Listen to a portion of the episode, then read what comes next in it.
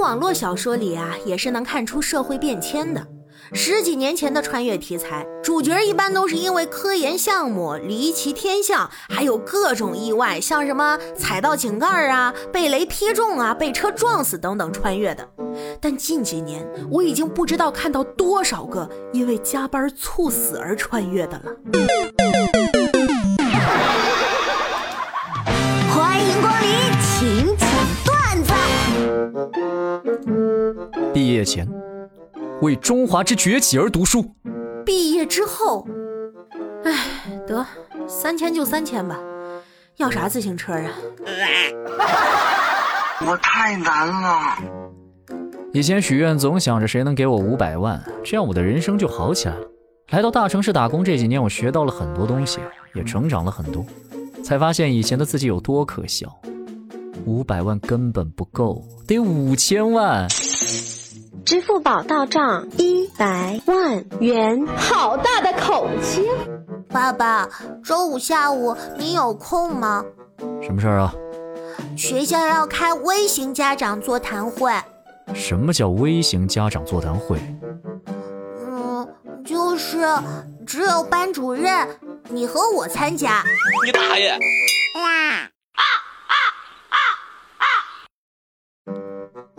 高中同学聚会，我和老婆就是高中好上的，自然不能缺席啊。孩子五岁多没法丢，也带了过去。进包厢刚寒暄完毕，当年情敌突然来一句：“孩子长得挺像我呀！”我愣神的功夫，儿子对他喊了一句哥哥好，这不巧了吗？这不是。昨晚出去嗨，一进门就听到老爸坐在沙发上开始训话：“你知道现在几点了？快十二点了，你还知道十二点啊？你一个女生大半夜的才回家，你不害怕，我们还担心呢。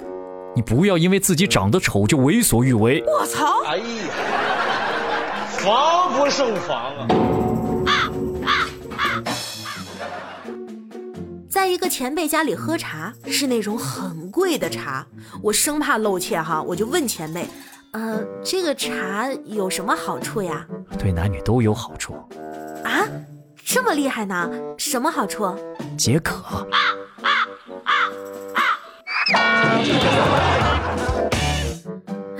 现在问什么时候解封，这就相当于问一个谈了十年恋爱的渣男什么时候结婚啊？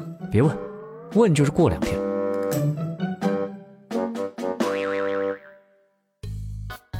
宝贝，嗯，你愿意为了我纹身吗？啊，当当然可以啊。纹你的名字吗？不是，我想让你纹彭于晏的头像。纹别人照片不太合适吧？呃，那你觉得纹在什么位置好啊？最好纹脸上。你大爷！美女啊，给你介绍个工作吧。说来听听啊，这工作啊，每天都和吃的打交道，还能接触各种年轻帅哥，啊这工作这么好啊？食堂打饭阿姨。我信你个鬼！你这今天我老公很严肃的跟我谈了谈，媳妇儿，我希望你能认识到一个问题，啥问题？咱们家现在经济条件比咱俩刚认识时候好了，你也不要这么要强了，总想着为家里做什么。你可以开始享受啦，看上什么包包啊、鞋呀、首饰啊，想买都可以买，不要委屈自己了。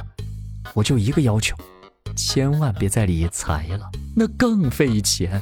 没有啊！你可长点心吧。